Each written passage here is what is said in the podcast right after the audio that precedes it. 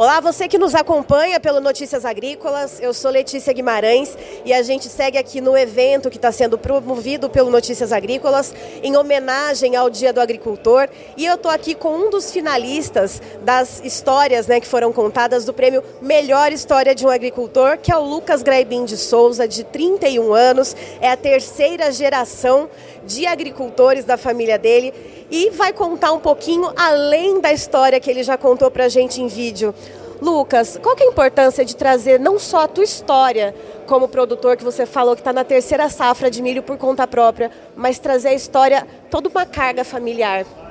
É, eu acho assim que a agricultura é uma atividade das mais, mais belas que existe e eu tenho muito orgulho quando eu falo que eu sou a terceira geração da, de agricultor da família porque é uma atividade que já vem sido feita há várias gerações, né?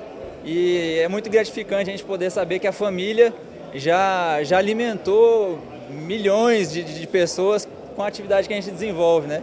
Então é, é muito, muito satisfatório poder falar isso, que eu faço parte da, da, de uma família de, de agricultores e que a gente desenvolve uma atividade tão bonita, né?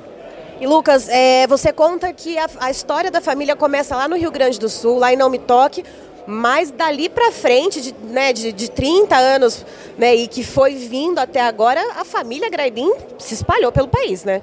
É, exatamente. A gente começou tudo com meu, meus avós lá em Não Me Toque, é, eles que tinham atividades completamente fora da agricultura e decidiram vender tudo e se aventurar é, no, lá no interiorzão do país, ainda, quando Goiás ainda é, não tinha muita coisa, muito, muito recurso, né? Então foram para o Goiás, compraram áreas lá e ali começaram a atividade na agricultura e ali criaram a, a família e daí, dessa, dessa criação surgiram vários, vários agricultores, né?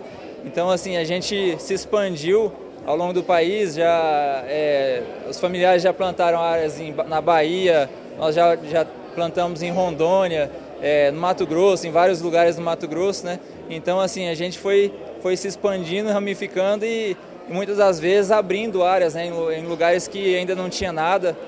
É, já tivemos áreas em... A família teve áreas em Sorriso, enquanto quando estava começando Sorriso, meu, meu avô foi para lá para começar na agricultura lá também. Então, Campos de Julho, então lugares que ainda estavam começando a agricultura, é, a, gente, a gente teve ali e, e, e desenvolveu toda a, a, cultura familiar em cima dessa, dessa tradição de, de se expandir, de, de conseguir aumentar as áreas, indo para lugares é, ainda não explorados. Né?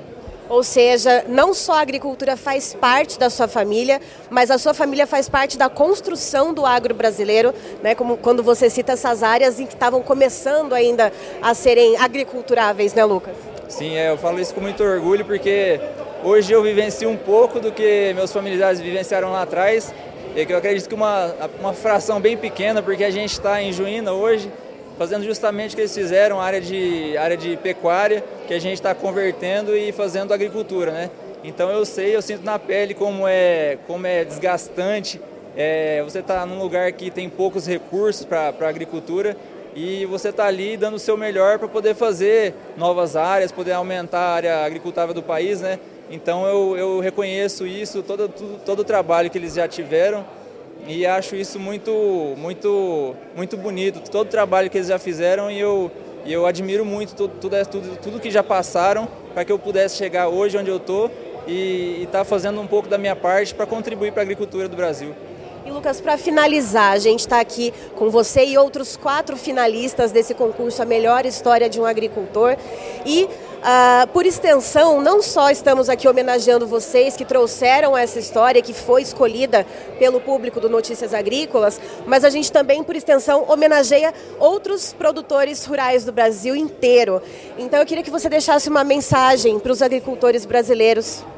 É, eu, eu falo assim que a agricultura é uma das atividades mais lindas que existe, porque a, a gente tem o prazer é, de poder alimentar muita gente e o agro hoje ele vem assim, hoje e sempre, eu acho que o agro não, não tem a, o reconhecimento que, que deveria ter. É, muita gente criticando, muita gente é, falando é, coisas que não são verdades, né?